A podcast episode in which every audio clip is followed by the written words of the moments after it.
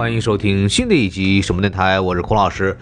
啊，今天这个节目比较特殊啊，就会没有那么的像往期那么主题那么明确，主要是呢跟大家来说一下近期的一些事情，因为大家可能发现我们有十天没有更新了，这个呢跟大家解释一下啊，并不是我们没有节目录了。实际上，我们现在手头就两期节目，有一期呢是《好莱坞往事》，北美小分队在这个七月份就录好了一个节目，节目是我剪，对吧？然后这个电影没有看过呢，我就怕剧透，所以就没剪，就等着这个十月二十五号啊，这个电影上映之后啊，给大家剪出来看。但是实际上呢，众所周知。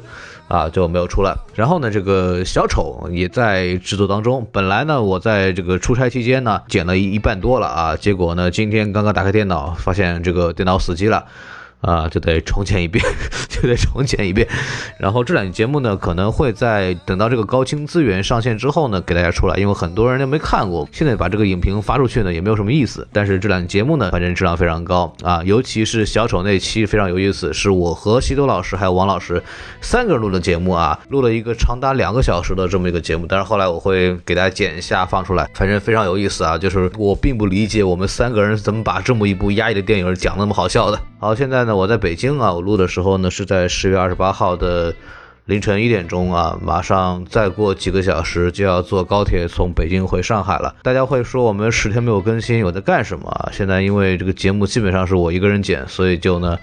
出的会慢一点，大家考虑到这个，我十月一号开始，基本上呢，其实没有在家怎么待过。十月五号到八号在香港，然后回来没两天，十月十号呢就去到了平遥去参加平遥国际电影展，然后呢做了嗯蛮蛮长时间的很很累的一个工作啊，主要是过去呢和那个合作的伙伴做一些拍摄，还有一些采访相关内容。然后我大概是十八号从平遥回来上海，然后就接到了采访的。一个新的任务，所以说呢，从十月二十三号到目前为止，我都在北京，都在北京，然后连续做两个采访，这个大家以后有机会能看到，当然只是工作内容，跟电台关系不大。所以说，在整个相当于是十月份，我没有怎么在家待过，基本上一直是在外面跑的这么一个阶段。一出差呢，其实我们的工作是非常饱和的，就是很难抽出整体时间来给大家录节目。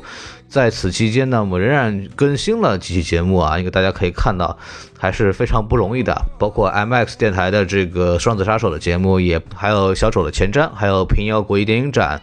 我跟狂阿迷的一个 B 站 UP 主，然后两个人录的一期这么一个关于电影展的节目，所以说我觉得我已经很努力了，这个不跟实在是来不及做，事情太多了。然后还有两期节目待剪啊，我希望能跟大家见面。当然，因为这个周日那天呢，工作做的比较快，去看了个电影叫《少年的你》啊，这个片子呢，这个片子大家可能热议比较多啊，然后我也读到了大家关于很多。呃，抄袭的讨论啊，书我都没有看过，所以我也没法做真正的评价。那我只能就是说，非常不支持抄袭、融梗等等这样的行为，我觉得是非常不舒服的。但是我听说，反正是电影的情节跟书的关系呢，也不是很大了。然后呢，这部电影确实是非常的好看，确实非常好看。它呃，从情节咱们先不说，它在电影的。呃，镜头运用、剪辑，包括音乐和包括周冬雨的表演都是非常非常令人惊喜的。如果大家因为这个看电影，因因为这个抄袭不去电影院看这部电影的话，我觉得还蛮可惜的，因为这可能是，呃，今年目前为止在国内看到的国产电影里边电影感、电影视听语言。做的最好的一部电影，其实从这个层面来说，非常推荐大家去看这部电影啊！而且呢，说实话，这个就原著版权这个东西，大家可能就是花一笔钱就走了，而且很多电影买完原著版权之后，把它改的跟原著没什么关系，这个事儿也是非常常见的一件事情啊！我觉得单从评价文艺作品的角度来说呢，应该把电影和它的原著啊分开来看。然后大家可能会担心，我给这个电影买票了，是不是又给原作者增加收入呢？这个一般来说不太会啊，除非这个编剧要求，除非原作者。要求票房分成啊，这个情况是相当比较少啊，特别是作为一个不是那么有名的这么一个网文作者来说的话，那么它其实就是一枪头买卖哈，就相当于说你未来买的电影票，其实跟原作者的收入关系不是特别大。但是又反过来说，总的来说，这部电影还是给原作者带来了好处，蛮矛盾的。但是我更多的还是希望从电影本身去讨论。我觉得还是一部很好看的电影，也是少见的跟校园暴力有关系，并且比较正面去描写的这么一部电影。呃，我会讲，我会努力的去抽时间去讲这部电影的影评节目，但是暂时可能出不来，那可能过两天，然后我来约一些嘉宾去好好讲这部电影。然后还有最近上的一个电影叫《双子杀手》，这个电影因为我们之前做了 MX 的节目了，所以我们就不想再做一些影评，因为前瞻其实把这部电影的一些亮点，就它的技术特点啊，包括它的一些呃意义也好，其实都说的差不多了。电影本身的这个评价呢，其实大家都说的很多，就它的剧情很单薄等等这些东西。我觉得也不需要我们来去讲了，大家也很清楚。但是我作为我看完一个顶配版，就是所谓的四 K 一百二帧三 D 的版本的人呢，我有必要说一下，这个大家趁还有机会的时间呢，我强烈建议，如果大家能够在呃比较容易的渠道能去看这个版本的电影的话，一定要去看一下，因为它的视觉效果确实很不一样。总结来说有这么几点，首先是非常高清啊，四 K 的这种高清的这种制式能让你非常轻易的看到演员的毛孔啊，这个事情。我说实话，我刚看的时候会有点不习惯，就是你的注意力会忍不住的被这些小的细节给带偏。但是这个东西有一个好处，就在于就是说演员的非常细小的微表情就很容易被你捕捉到。李安这次同样的会利用到像比林恩一样的很多主观镜头，给你带来一种更加身临其境的感觉。因为 4K 和 3D 的效果，让你的视觉会非常接近于这个人眼看真实世界的这么一个视觉，所以对于临场感是加深的。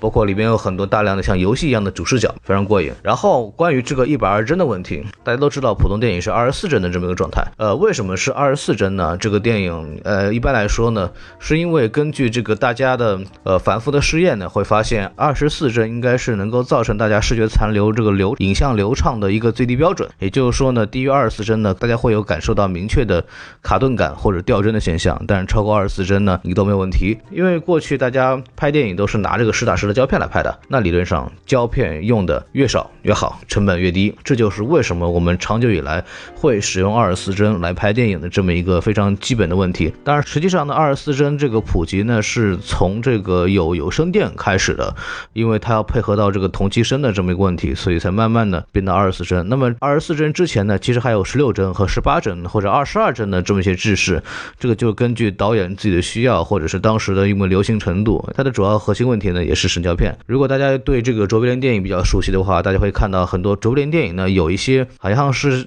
在快进的一些卡顿感，这个呢就是把。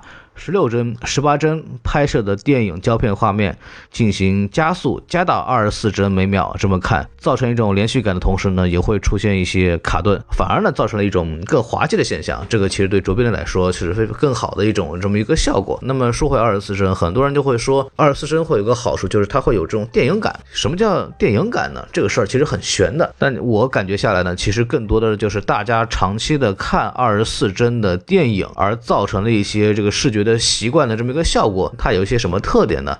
它首先没有那么清晰啊，没有那么清晰以后呢，你感觉会跟电影有这么一个建立感。这种建立感呢，也是我们看电影的时候呢习惯的这么一种感觉。因为如果我们看过《双子杀手》顶配，你就知道了，你看那个顶配版会感觉你人进到那个画面里一样，你会有会有会有一种非常非常恐怖的不适应的这种真实感。那种跟真实感相对应的那种疏离感呢，那种客观性呢，这个就是二十四帧电影给我们带来的这种所谓电影感的感觉。啊，二十四帧的电影啊，相对来说还有一个什么一个叫遮帧的这么一个现象，就是说传统胶片播放的时候呢，其实在每帧之间呢有一个非常短时间的这么一个小的间隔，就是胶片的间隔盖掉放映期的那个灯的这么一个现象。这个间隙非常短，但是也会给你的眼睛呢造成一种非常呃微弱的这么些影响，所以呢你会觉得有那样子的感觉的东西的更像一部电影。但是我认为这个更多的是习惯问题，其实并不是不能够解决的。那么说回来，这个一百二帧四 K。三 D 会有一个什么样的效果呢？为什么李安会推崇这个技术呢？是因为李安在看到那个效果的时候，会觉得这个东西非常的真实，而且非常有利于展现人和人之间的关系。因为更加真实的镜头，更加真实的电影世界，会给大家一种前所未有的这个沉浸感。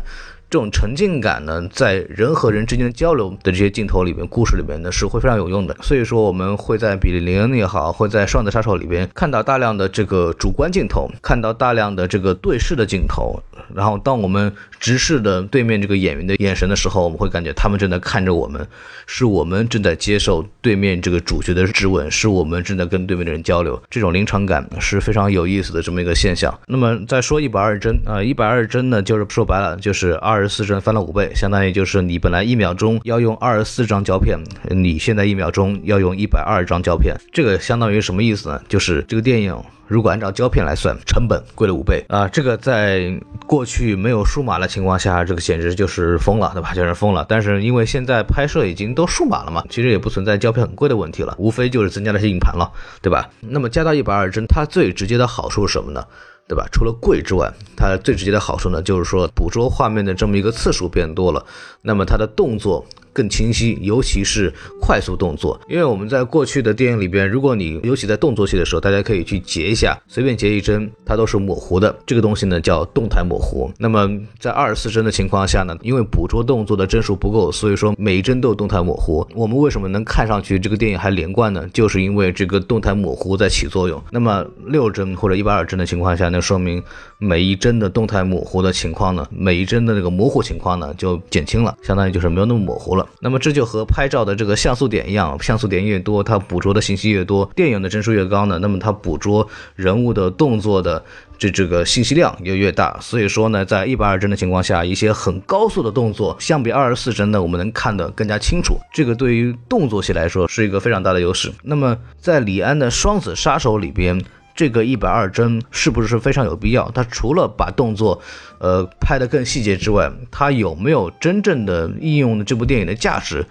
哎，这就是很关键了。这就是为什么我还是觉得《双子杀手》，如果你看顶配版，还是能得到很大的观影乐趣的，而不只是说它的电影打得多好看，或者是它的镜头多逼真的问题，而是四 K 三 D 一百二帧确实是在帮助电影叙事。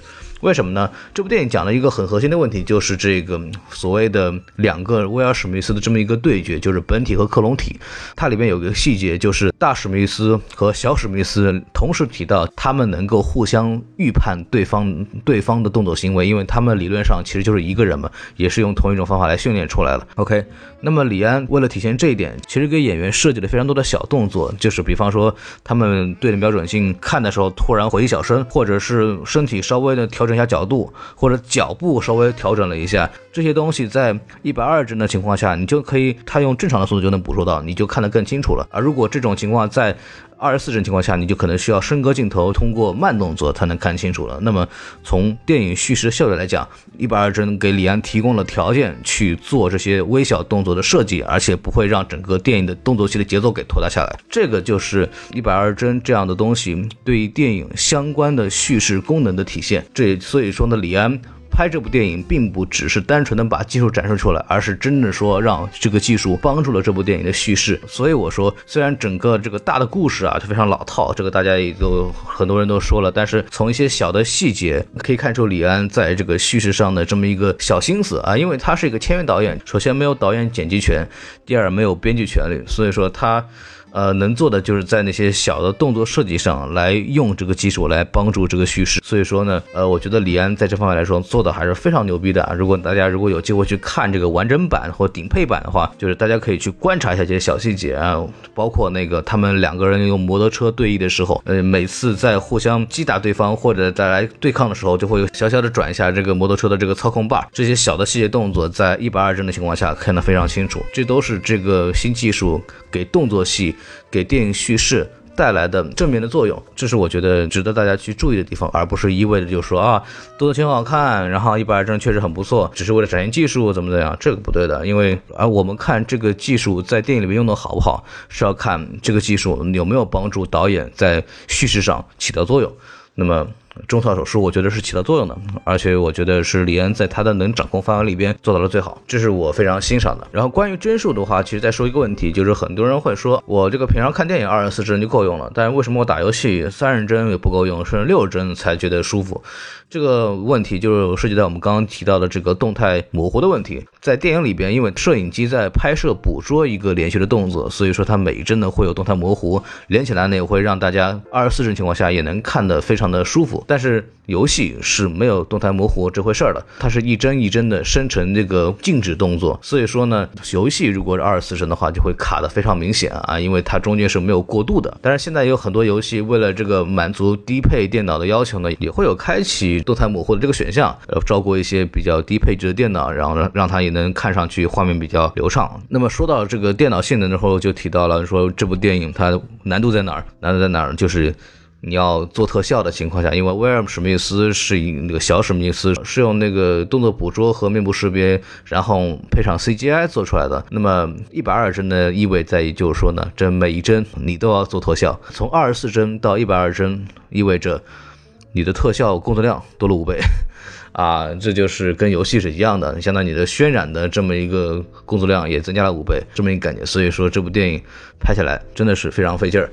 当然了，虽然说我刚刚说了这部电影这么多好话，包括我也希望大家能去有机会看一下这个顶配版本，因为确实是很爽的这么一个体现。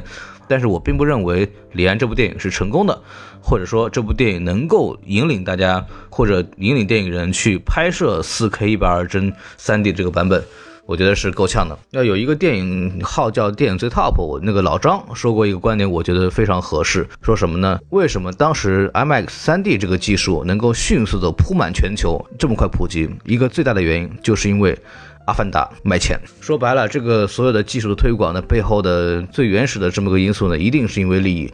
阿凡达全球票房的成功，直接助推了 3D IMAX 这项技术在全球的院线里面进行了普及，因为大家发现。只有这样的话，大家才会更愿意看这部电影。那么，比利林也好，呃，双子杀手也好，它从电影本身的质量来说，呃，远远没有达到阿凡达的效果。那么，大家就没有那么大动力去为了播放这部电影来升级影厅，来号召大家去普及这项技术。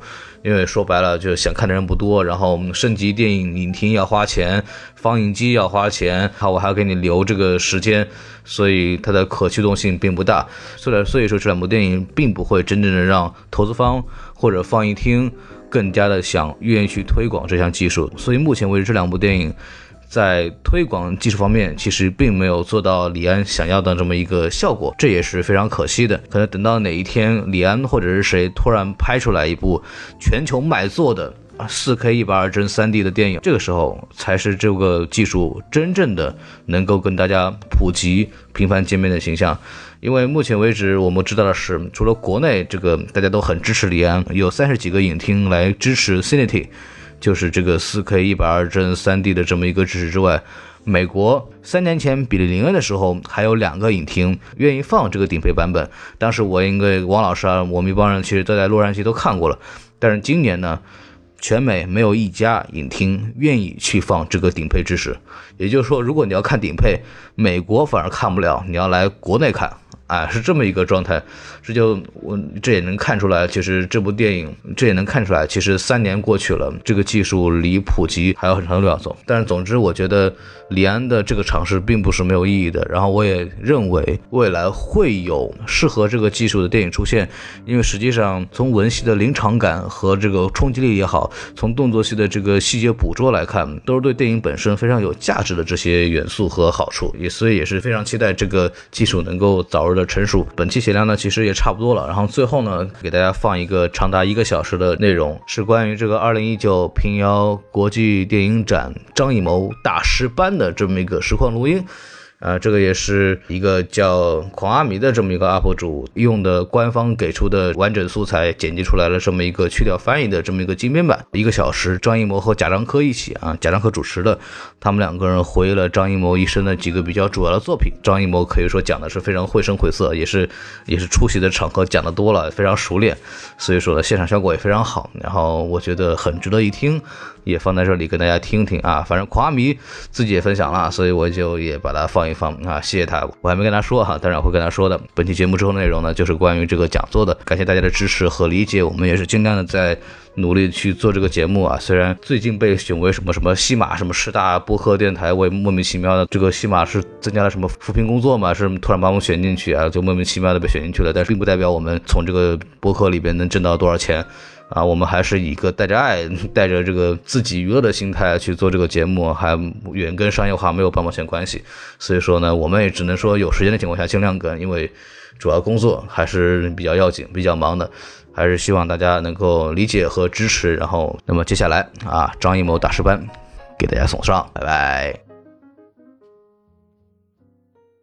呃，谢谢大家，再次感谢大家来到平遥国际电影展。那么今天呢，我们是这个第三届平遥国际电影展开幕以来的第一场大师班。张艺谋导演啊，我们起了一个题目叫“为了电影的每一天”。呃，那接下来呢，我们会呃跟张艺谋导演来谈谈他的创作。那今天呢，因为有很多是年轻的电影工作者、年轻的朋友，那我的话题呢是想从。啊，就是倒回到几十年前，就是张导当文艺青年的时候，呃，因为大家这个张导的这个故事大家都耳熟能详，啊，他经历了这个共和国同龄人应该经历的一切，然后之后他爱上了艺术，啊，就是开始拍照。那么在那那个时代里面，就是你最初是怎么样从喜欢美术，呃，摄影。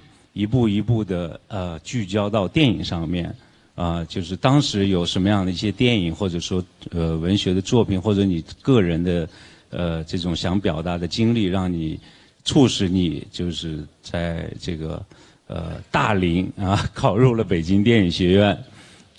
其实每个人的人生经历都不一样，我们这一代人那时候谈不上有呃特别。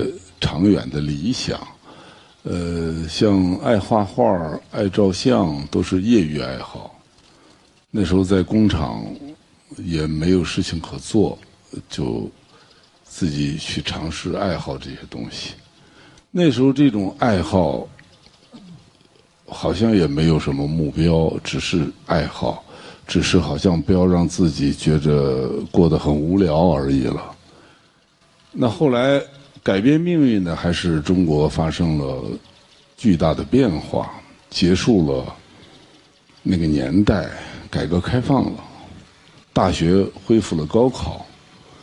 那时候我已经二十八岁了，所以有机会。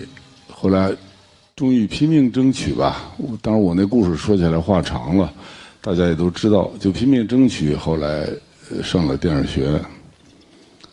摄影系，这是改变命运的第一步吧。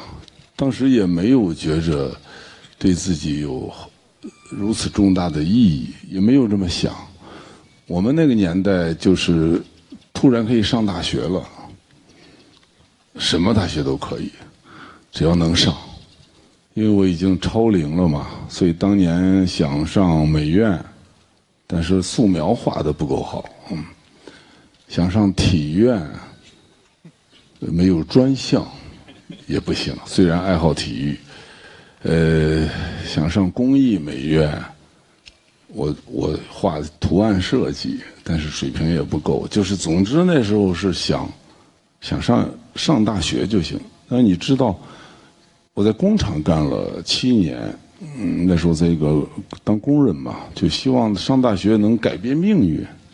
真的就是只是改变命运，呃，有一个人生的变化，就这样子上了北京电影学院，因为也是凭着一技之长吧，还再加上一个复杂的机遇，嗯，总之就上了。那其实这一步对我来说，后来今天想起来，我今天坐在这儿跟贾樟柯一块儿跟大家谈。呃，我看名字叫大师，什么对话？其实当年又没有上大学，哪有今天？你不可预知的一个人生变化。呃，其实我看贾樟柯，你上电影学院的时候，已经有了心心中的梦想，你是要拍电影。我可不是，我那时候是反正有个大学让我上，我就不当工人了。是后来学学电影，被电影深深吸引，而且有了干电影的想法。那时候你上这个大学，你就当然会觉着，我就未来就是干这个工作了，还是工作在先。但是今会电影就是有魔法的，我相信我们今天在座的这么多人，我听刚才他们告诉我说，说凌晨就有人来排队，很感动，这么多年轻人，我相信你们也都是。被电影这个魔法所吸引吧，大家爱电影，所以我们就投身于他的这个事业当中，所以这样子我就真正的变变成了一个电影人。所以其实呃，干了电影之后，你就一发不可收拾吧？我觉着每一个人好像都是这样子，就停不下来了。呃，还有一个也是因为青年时候的经历，我们这一代人总是觉着不要虚度光阴，所以我就成了一个我感觉是中国电影最忙的一个导演了。呃，几乎每年都想拍新电影，如果每一年没有一个新的电影项目在运作。就就觉着很虚度自己，是这样的。还还还有一些其他的事情，比如说一些大型活动，比如说还做一些舞台剧，都是人家找我来做一些不同的项目，我都尽量抽时间。呃，也索性就是身体还还比较好，没什么大毛病。最喜欢做的事情还是拍电影，还是拍电影。它就是吸引你，你愿意把。一个故事讲出来给大家听，不同的故事，不同的叙述，你不同时期的不同表达。今天对今天对我来说，一个好电影在心目中是非常非常遥远的和非常让你觉着吸引你的一个目标。我知道今天我还是不断的。像年轻人一样说：“我下一部电影是不是更好？我是不是可以拍一个好电影？”因为你越来越觉着好电影在你心目中是非常神圣的一个词儿，你心目中的一个标准很难达到。拍电影越多，其实觉着好电影越来越难拍。电影容易拍，好电影很难拍。在每个人心目中，好电影的标准不同，所以总是用一个最高的标准，总是横向、竖向来进行对比，来找自己的缺点，总是希望能前进，能学习，也是我现在的心态。所以就马不停蹄吧，呃，希望有。不断的变化和进步，我也很愿意尝试不同风格的作品，跟不同的团队合作。总之，电影的创作过程就是成为我生命的一部分。我们常常开玩笑自嘲说，像我们这些人也啥也干不了，就是拍电影但其实它也是你内心有一。有一种精神和强大的一个一个声音一直在促使你去做这样的事情，已经不是为简单的为道良谋，也不是简单的去追逐一些名利，就是喜欢，就是喜欢。所以，所以很多次我看在拍摄现场，很多来看我们拍电影的人，尤其第一次来看的人。看了两天以后，总是发出这样的感叹：说，你做这事儿干啥呀？太累了，就就全是这样的感受。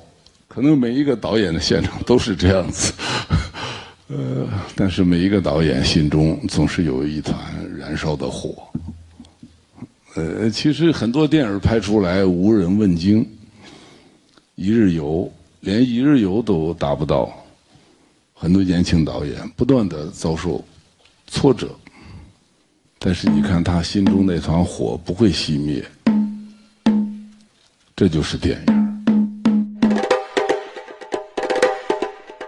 呃，对，首先要给大家解释一下，我这个也是因为电影的这团火，把自己眼睛弄得怕光了，所以老得戴个墨镜啊，给大家解释一下。呃，那我就想就是把话题回到这个张导的处女作《红高粱》，呃，因为这我觉得他们那一代人的电影工作者有一个很强的地方在于，就是他们在拍处女作，无论是张导作为摄影师拍他的摄影的。长篇处女作《黄土地》，还是作为导演拍他的这个《红高粱》，他都呈现了几个非常重要的特点。一个就是，呃，艺术上极度的创新啊，针对于当时的中国电影的情况，啊，非常超前。另外一个呢，就是艺术上相当相对的成熟啊，就就是他有年轻导演第一部电影的那种激情，但他的艺术手法、他的处理，包括他的技术。非常的完善，非常的成熟。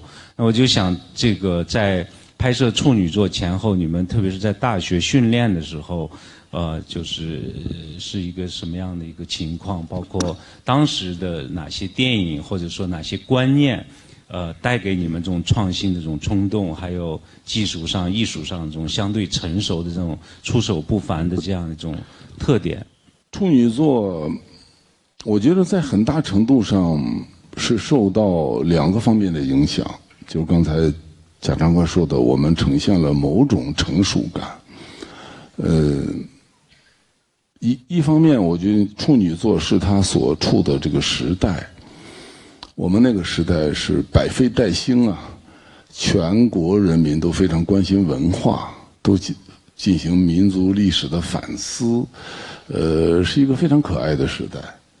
呃，所以那个时候有大量的文学作品，其他社会上的各个方方面面，美术啊、诗歌呀，所有的这些东西带给你很大的这个这个一个环境，就是在这样一个当中，你的寻找到的故事，你所受受到的影响，势必带有那个时代的烙印，呃，所以呈现了某种嗯。比年轻，比我们自己年龄更更丰富的一种思考，是那个时代，每个人都是这样的。其次就是性格，我认为处女座跟导演的性格也有很大关系。我我自己的性格是，迄今为止我还是希望语不惊人死不休啊，也就是说，嗯，你总是希望有创新。不一样，总是希望在方方面面都能表现出独特性来。直到今天，我都是这样子。呃，拿到一个剧本，拿到一个故事，你就想我怎么说这个故事？我有什么样的一个兴奋的东西，让你觉着能有创新？包括做各种大型活动等等，你都是希望能有一个创新在里边。所以这大概是跟个人的性格有关系。呃，有时候这个创新就会体现在一种不顾一切的一一个一个勇气当中。就是有时候你创新很难找，我认为创新很难找，尤其今天创新更难，什么都被人做过了。所以那时候就处女座嘛，就觉得那个创新，反正就是我就就是要这样。就是要极端，不留后路，就有这样的一种感觉，色彩呀、画面呀，那个包括那个音乐呀。呃，赵季平给我们最早吹那个音乐的时候是一把唢呐，我就觉得不过瘾。后来我说季平，你你是不是把那几十把唢呐搞到一块儿去？他说那个就是吵的不行了。那咱就要吵。所以后来他就四十几把唢呐齐吹，哒哒哒！你看那个红高粱的那个呐喊，那个很刺耳的呐喊，当时我们在录音棚里就觉得，哇，就是这个，那就是觉着要吓你一跳的感觉。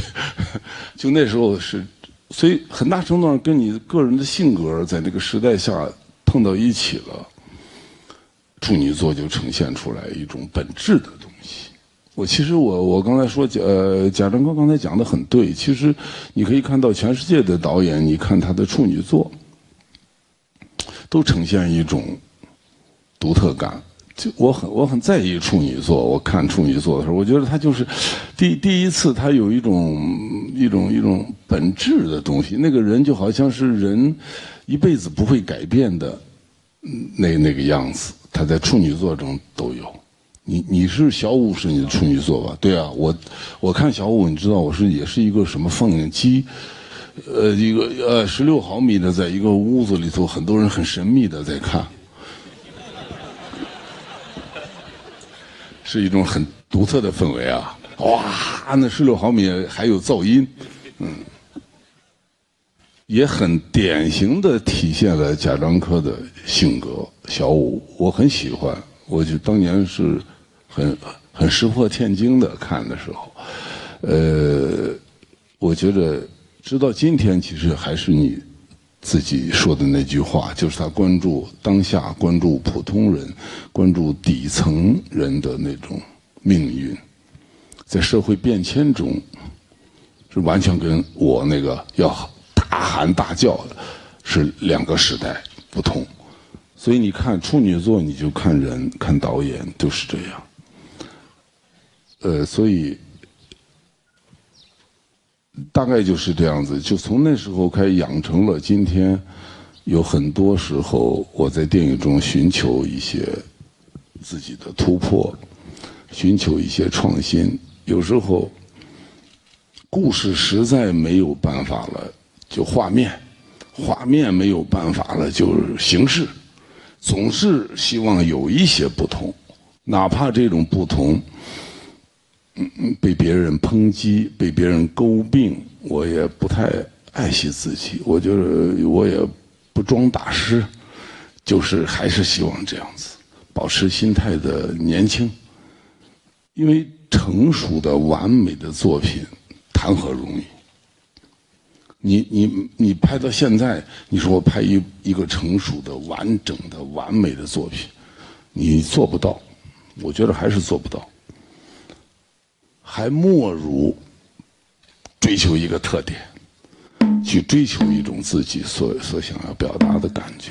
我觉得也许是就是这样的性格吧。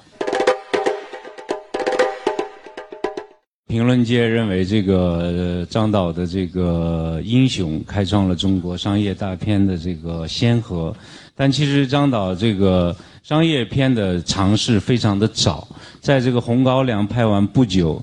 就拍摄了《代号美洲豹》啊，这部电影呢是一个劫机的故事。呃，张导在以往的这个访谈里面谈论的也不是太多，那我就想了解一下，在那时候还是八十年代啊，就是刚刚这个八十年代到九十年代的时候，作为最早的一批商业电影的实践，当时你是怎么考虑的？怎么怎么来处理这个题材的？你要这么说啊，我我现在看我还挺先驱的，走挺早的。呃，红高粱完了以后，我是等于那时候第一个跟一个私营公司合作呀，也是很早的。我记得呃是顾长卫的一个朋友投资要拍我们的下一部电影，我们就开始张罗。当时张罗了一堆呢。我是你爸爸王朔的，呃，什么就是要拍那类作品，就就也是完全尝试跟《红高粱》不一样。后来那个剧本不成形，后来我想放弃了。当时顾长卫说：“那你不能放弃，人家现在筹备这这搞了都花了三十多万了，当年三十多万很大的一笔钱啊。”说你不行，你必须再再再给人拍一个。所以这样子。我们的一个朋友，一个剧本，就给我看，一看劫机的，还有台湾，还有这样的背景，商业电影，那时候其实谈不上商业不商业，没人没有什么概念，也就感兴趣。后来也就拍了这个，就把这个也也钱也花的不多，花了一百多万吧。呃，待会儿美洲豹今天看起来就是我说，那就是商业电影，对吧？呃，完全是一个新的尝试。当然，那个电影后来也不成功。其实可能搁到今天还挺成功的。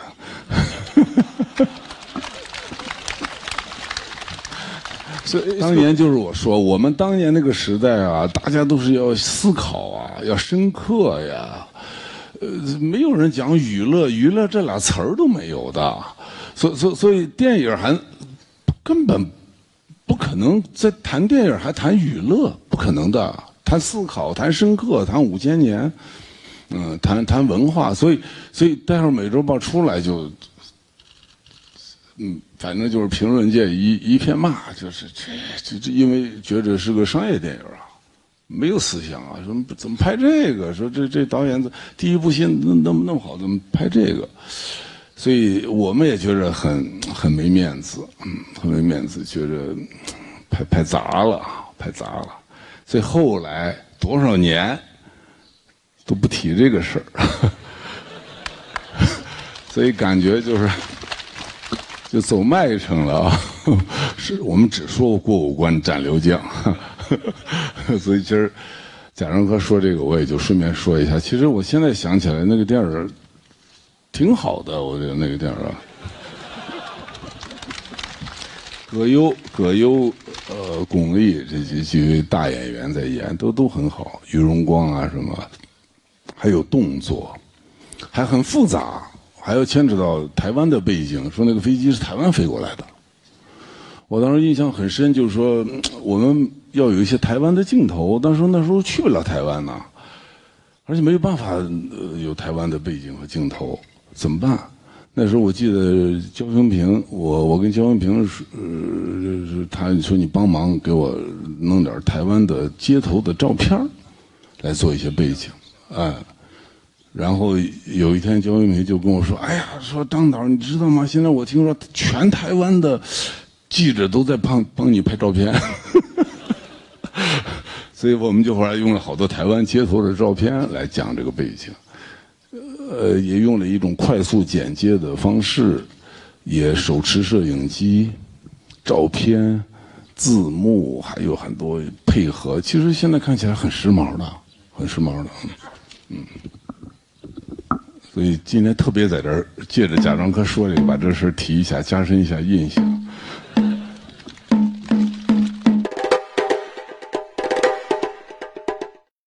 我提到这个代号美洲豹是呃，我也很喜欢这个电影。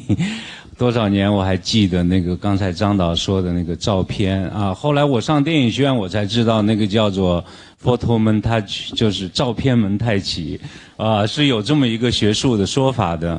那那时候就是呃注意到，就是那个电影呢，很多是发生在一个封闭的空间，就是一个机舱里面。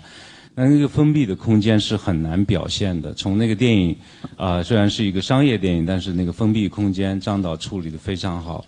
这个没过几年呢，九二年吧，应该是张导就在乔家大院拍了《大红灯笼高高挂》。那那部影片除了它的叙事故事。啊，刚才我讲到的人性的故事之之外，作为同行，我非常钦佩张导把一个大院儿，一个封闭的大院儿，视觉上拍的那么丰富，然后这个发掘出了它作为一个建筑的美。啊，就是这之后，这个我们山西就开发各种各样的大院儿，这就开始了。那么，我想作为一个个案，就是想让张老谈一下，到大红灯笼高高挂的时候，当你面对这个空间时候，你们做了哪些视觉上的工作？呃，如何来在一个相对封闭，那如果处理不好，会相当相当单调的一个空间里面，把它拍的异彩纷呈的？呃，大红灯笼高挂其实是根据苏童的《妻妾成群》这个小说改编的。嗯，那个小说写的其实写的很好。我拿到那个小说之后，本来是要在南方拍的，人家写的是南方，全部都是南方的那个氛围，一个大宅院的一个氛围。因为我原来在山西拍过老景，也对山西比较熟熟悉。呃，后来看了这个乔家大院以后，觉得很震撼，觉得院太好了，不拍就可惜了。说我要不拍，后头肯定会会别人就拍了。就当时就是赶紧拍吧，所以那就把这故事怎么样给改到这儿来。但真的是风马牛不相及啊，那是南方的一个故事啊，我们就死活就那时候也就不管了，死活就改过来了。后来听说苏苏童对我有点颇有微词，说你这 人家是南方作家，很多味道是南方的，改的改成了这个乔家大院呃，其实那时候就是因为。被它美吸引，就是这个古建，这山西的古建很有特点，它的民居很有特点。呃，被它吸引就就来了。来了，当时的乔家大院没什么太多游客，所以我们跟他达成协议，也不封，就是说我们在哪个院拍，人家把哪个院稍微关注一下，其他的游客你就参观其他院呃，偶尔还把游客带过来，把我们拍电影也看一下。呃，是这样，大家达成这样一个协议，我们就拍拍了三个三个多月吧，还有等了一场雪。但是在这个院里头，当你真的要开始拍的时候，你会在想，拍成什么样后来我就在那个院里转转转。山西乔家大院它有一层，呃，上头有一层像平台一样的，全部是通的，好像也是当年为了看家护院吧，呃，做的那个像楼上的一个二层平台一样的。有一天我就坐坐在二层往下看，我就在想怎么拍，画面怎么构成。突然看到那种方方正正的透视线，在你眼前特别的。特别的严谨，后来就有没有规矩哪来方圆？就这样八个字就浮现出来。后来我就想，哦，那我们就拍这个规矩吧。呃，就把这个故事彻底改了，就开始改规矩嘛，就要有情节。情节是什么？点灯、封灯、灭灯，每天晚上仪式化的一种。转循环，等等等等，就把这个故事全部按我们的意思。那时候胆子也大啊，嗯，就就就全部改成这样的一个，这样一个氛围和仪仪式感的一种象征和隐喻的一种一种视觉造型风格。那摄影师是赵飞，也是我的同班同学。跟赵飞说：“你摄影机搁这儿别动啊，别动。”咱们就这么方方正正，透视线，永远有透视线。说看过那个《最后的晚餐》吗？透视线。然后就是这样，就一直这样拍，就故意用一种极端的风格去拍它。而且是院里头呢，那时候侯孝贤是我们的监制，侯孝贤是监制，侯孝贤来这里看我拍拍电影他说。他说：“你这院儿怎么没人呢？说这个在哪儿吃饭呢？在哪儿打水呢？卫生谁打扫啊？这生活的东西没看到啊。我们那儿很简单，就一个太太带一个丫鬟，没人了，就一个大院里空空荡荡，就几个人走来走去。后来孝贤就跟我说：‘哎呀，说我不会这么拍这个电影。’”我把这些东西没想好，他这个生活东西没想好，我没法拍啊。那感觉我也听不进去。他很含蓄的告诉我，意思就是你这个东西是，那时候我就是这样的，完全就是像用一种绘画的方方方式去拍一个隐喻和象征的一个一种故事，一种氛围。所以那时候其实是自觉或不自觉的在寻找一种造型风格，让这种造型风格成为你的一个一个故事的一个承载，一种仪式感，嗯，大大概就是那这样子就把这个电影就就就就拍成如此的风格。今天看起来，它有点像《红高粱》的一个正反面，就是如果说《红高粱》是自由狂野、不拘一格的那种天性的话，这个就是规矩、压抑和一种一成不变的人的一种挣扎感，很不同，很不同。嗯，你今天让我，也许不一定有，呃，就拍这么极端的作品，因为我们其实拍多了。我刚才虽然说我们每一部电影都要寻找，呃，突破，寻找创新，但其实还是多了。人有了阅历了嘛，总是有顾虑比较多，或者你自己会觉着，嗯，有时候你知道这东西可能过于极端，也许你就会去避免它。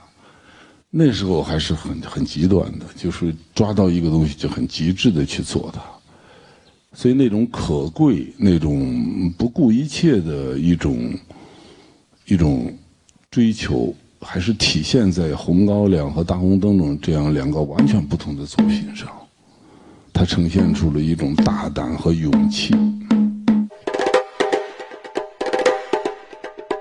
就是拍完这个大红灯笼高高挂，然后之后呢，这个又过了一两年，张导就拍了一个又截然不同的电影《秋菊打官司》。那么大红灯笼高高挂是非常强调造型啊，强调这个绘画性。呃，那秋菊打官司大家都看过，它是一个。可以说是最早的用纪实的方法来生动的展现呃现实生活的这样的一个电影。那以故事呢，也从过去的旧的中国时代啊，到了当下的中国啊，就是此时此时此刻的中国。这个跳跃对于呃九十年代的观众来说还是非常非常大的，而且也是非常耳目一新，因为那个时候这个。记录美学，它还没有在中国有广泛的实验啊。然后这个过去我们，比如说我们看纪录片，可能也只是看到这个这个有一些新闻片里面使用。但作为故事片，借用了这种纪录片的这种氛围、拍摄方法，这个可以说《秋菊打官司》是开风气之先啊。呃，也取得了非常大的成功。这部影片，我想请张导说这个。决策就是当时什么契机让你在美学上有这么大的一个改变？秋菊这个故事是根据陈元斌的小说《万家诉讼》改编的。我们当时请的是刘恒做编剧，当时也没也没多想，就是写故事。刘恒是一个现实主义功底非常深厚的作家，就开始给我们写故事，写了好几个月，改编。呃。那个方向是有有一点像现实主义的农村题材，有一些也有一些幽默，呃，写的其实很好。剧本快写完了，我自己就觉得就是刚才那个性格，我说那性格问题，我就觉得呀，那这个不就是当年很多大同小异的作品吗？我就是老觉着，不是人家剧本写的不好，我觉得这个电影没特点呐。没有一个一个一个一个东西，没有一个创新，就一直在想，想就有一天，我记得印象很深，我们几个主创坐下来，那都已经开始筹备了。你想，马上要开拍了，突然扯扯扯就说：“哎，拍一个纪录片的风格吧，完全像纪录片。”哎，大家就开始很兴奋，就坐在。我记得刘恒也在，在一个小宾馆里头，大家开始扯啊，要不然咱们就换摄影机，换成超十六毫米。我马上就给我们的投资的香港银都的马先生打电话，可以不可以？啊，他说我想办法给你租。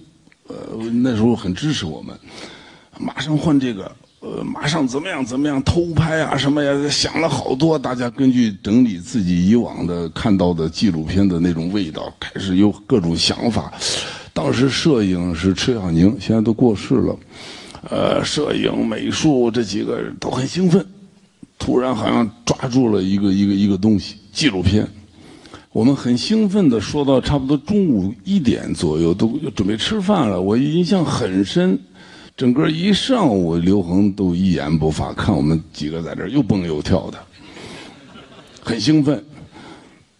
要吃饭了，刘恒在床上坐起来说：“那我这剧本就白写了。”我就很对不起他，完全的确实完全就是另一种。后来果然就把刘恒的剧本就没有用，然后就没剧本了，从此就没剧本了。然后就吕吕就每天去偷拍，然后就是一个大纲几句话去偷拍。我觉得那时候我我应该说是中国最早的偷拍的大师了，比那狗仔队要早得多。嗯，你要知道各种藏啊，把小摄影机十六毫米摄影机，它一卷片子上去是转十一分钟，十一分钟，所以它是可以长长时间偷拍的。把摄影师两组摄影藏起来，在。中国那城乡结合部在宝鸡农村方方面面藏到各种能藏的地方，像你这地方，你要在这儿偷拍的话，藏就各种地方。你可能我可能在亭子那儿装一个搁一个箱子，一个纸箱子大一点，把两个人藏进去，穿上尿不湿，拿上水和馒头。头天晚上差不多，今天咱要开会啊。我要偷拍，我差不多就半夜四点、五点藏进去，开一个孔，开两个孔，那孔拿黑布挡着，然后等大家不注意，掀开了拍，在农村，在各种地方偷拍，然后我们半夜藏进去，呃，演员是这不八九点要开会了，演员来了，然后穿上衣服。那反正是也认不出来，就在这晃悠。周围副导演带着一直在这晃悠，晃悠，晃悠，晃悠。差不多了，说可以了。副导演先走一遍位置，假装找人，咱开会，假装找人一走，然后让演员一看，就走这儿啊，演员就过来了，走一遍，就那样一直偷拍，呃，很过瘾，偷拍的觉得很过瘾，但是完全掌握不了，掌握不了，这这各种各种，然后。怎么录音呢？弄个小小麦克，然后像像这个地方就很难录音了。但是我们就藏各种，因为当时中国在那个城乡结合部有很多，你也知道，这你很熟知啊。就就很多违建呀，各种啊，乱乱乱，就把那个都是把那个麦克风都提前都挂在那儿，半夜挂在那儿。那除了这些在外边环境的偷拍之外，那你在村里怎么办呢？那老乡根本没见过拍电影，在村里怎么办呢？提前让巩俐装上一个假肚子，到村里去体验生活，跟村民在一起，所有的村民都不知道她怀孕了，哎，都不知道她是假的，以为她怀孕了，就一直天天在村里转，天天在村里转。那这也不行啊，你还是要拍呀，拍你在村里的话，你就得带点组织了。然后我就让我们的摄影。两个摄影拿两个摄影机，天天在村里转，空空搂，没没没没有没有胶片，空搂对着所有人瞄，天天瞄，跟上班似的，每天去八小时。猪呀、狗啊、羊呀、老人呀、孩子呀，天天瞄，转熟悉。我差不多印象中一个星期以后。我们的两个摄影师回来报告，我说怎么样？效果怎么样？说现在没人看镜头，没人看镜头，没人理，说连狗都不理了。那你想那时候，我们是拿对讲机偷拍的时候，如果是两个摄影师钻在两个箱子里，他是要钻一天的。我呢，就只能在外头汽车上的对讲机，我根本不知道拍的怎么样。演员就要走位置干什么，要拍几十遍，根本不知道怎么样。所以我们那时候剧组有有有有一句流行话，我们剧组我们那时候叫这个电影要拍出扑面而来的生活氛围，我们叫扑面而来，这是在我们剧组就是一个说法。我经常就是拿对讲机问两个摄影怎么样了，拍成了没有，扑面吗？他们就是扑面。我说有几个扑面？哎呀，最少有两三个是扑面的。说好，那收工，就是这样子。然后看样片，冲回来看样片。我们租了一个十六毫米的放映机，池小宁会自己放。你知道那时候剧组看样片是多么神圣的事情，全剧组都来。哎呀，真的盼星星盼月亮，冲洗回来来看样片。我们秋季打官司的剧组后来看样片特别逗，就全都走了，剧组人全都走了，没一个人看了，就是摄影师池小宁放我看，就我们俩人看一夜，为啥呢？十六毫米的放映机，海量的素材，一本十一分钟，海量的，看的人晕头转向。各种穿帮，各种失误，各种不知道拍什么。所有剧组人就都全全是电影的专业，咱工作人员全都走了。一开始睡觉，睡觉都不睡了，就回去，回去，回去，都回去。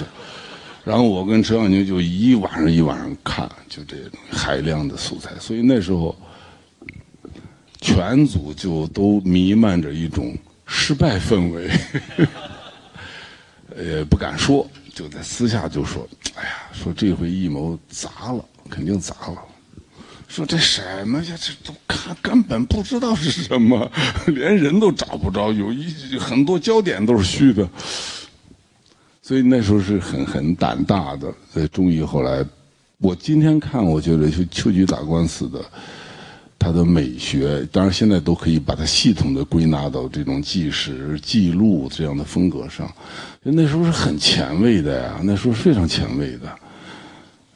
当然，那时候中国还在发展中嘛，不像今天有法治社会，有严格的法治。今天你要这么大规模在街上偷拍是不可能的，因为电影是一个商商品，你不能随便把人拍进去，对吧？未经允许。你拍进去，你你发行，那就侵犯人家肖像权。当年我们也被人告了，也被人告了。啊，对，吃棉花糖的大姐被把我们告了。我们给她了一个近景，嗯，给她一个近景，大概两两秒钟、三秒钟。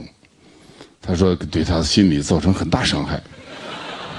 为什么？因为那时候正上班上班时间，她不知道怎么出去了，吃棉花糖。都被被拍到电影里边，这证据确凿。嗯，你告了我们好几年呢，啊，好几年呢。现在这样的拍摄不允许了啊，现在是法治社会了。所以那时候，哎呦，偷拍那就很很很很开心的，很开心。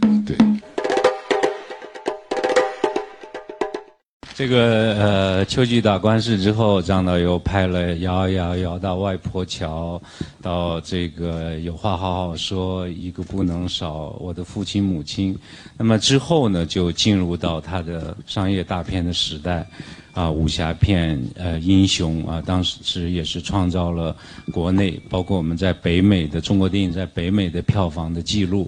那么就想让蒋导，呃，那个 贾导不是 张导，张导聊一下这个这个这个又一次的这个转变。其实英雄是也，今天看起来好像一切都是一种按按部就班的到了一个阶段的一个一个变化。其实那时候是完全是无意识的，因为我自己一直很喜欢武侠小说。呃，因为文革的时候我就偷偷的看，所以很喜欢武侠。我觉得男的嘛，都都都幻想当英雄，武艺高强，仗剑走天涯啊。呃，其实很很想拍这样一个故事，所以我们就开始自己编。因为看了古龙啊、金庸了各种各种东西，当时后来觉得，哎呀，港台都拍了那么多了。拍了好几遍了，我们就不要重复这个了，所以就想自己编，自己编就拿了一个荆轲刺秦王这样的一个传统典故在编故事，编的差不多了，已经剧本成型了，卧虎藏龙，石破天惊，横空出世，我们都很沮丧。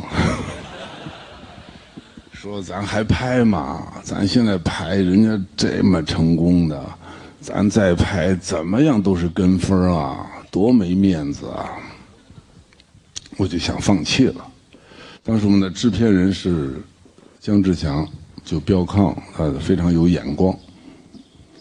他就跟我说：“导演拍呀拍呀。”我说：“这个没意思。”他说：“哎，现在市场很好啊，因为他发行《卧虎藏龙》了嘛。”他说：“市场现在很好，都都都。”都好卖，好卖。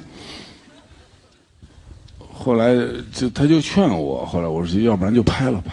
其实那是个文艺片，严格意义上当年是准备按文艺片嘛。你看我们那个像《罗生门》的一个结构，四段式、五段式，然后讨论一个永远说不清楚的问题：该不该杀？呃，天下是什么？一些。悬又悬又大的主题，这个文艺片完全是一个文艺片的一个一个一个方向。那姜老板是很有这个商业眼光的，他觉得那个机不可失啊，这时候市场非常好，国外都都愿意买。后来他就说：“你要不要梁朝伟？要不要张曼玉？最后过来问我你要不要李连杰？”哇！我说这可能啊，这么大的卡司啊，怎么能没问题啊？然后我们我记得印象很深，我们拍的时候需要找一个配角，你要不要甄子丹？哇！你看，所以我觉得今天啊，后来我看媒体也评论说，这个阵容恐怕史无前例。陈道明，对吧？啊。呃，所以就这样子，就一步一步的，然后我说我可能有十五匹马到二十匹马就差不多了，哎，太少了，太少了，八十匹吧，八十匹马，一百匹吧，我的天哪，这这就把我给逗起来了。我觉得，哎呀，那可以拍一个这样的场面吗？可以吗？可以啊，现在市场好啊。所以就开始了，然后我们就这样一下就开始走极致，开始走极致。秦上黑，我就说 OK，我们就让秦全是黑的。可是你的八十匹马、一百匹马，它不长得都不是黑的呀，各种颜色都有啊。花钱给马给焗了，焗油。真的是啊，英雄这所有的马都是焗出来的。焗油，我记得刚焗完以后啊，就那那那请了好几家那个理发店的来焗油。那理发店的那工作人员说：“我们从来没给马焗过呀。”我印象中刚焗焗出来，马师骑出来了，黝黑黝黑的，漂亮。哎呦，穿上黑盔甲，我们试装的时候，哇，大家都说，就是秦兵的马队来了，说是。疼了这种像乌云一样的过来了，但是就很遗憾，到真正开拍的时候都褪色了，剧早了。那那时候因为也没有特效，特效很少，嗯，然后就用不同的颜色来划分，等等等等，就拍出了这样一部英雄。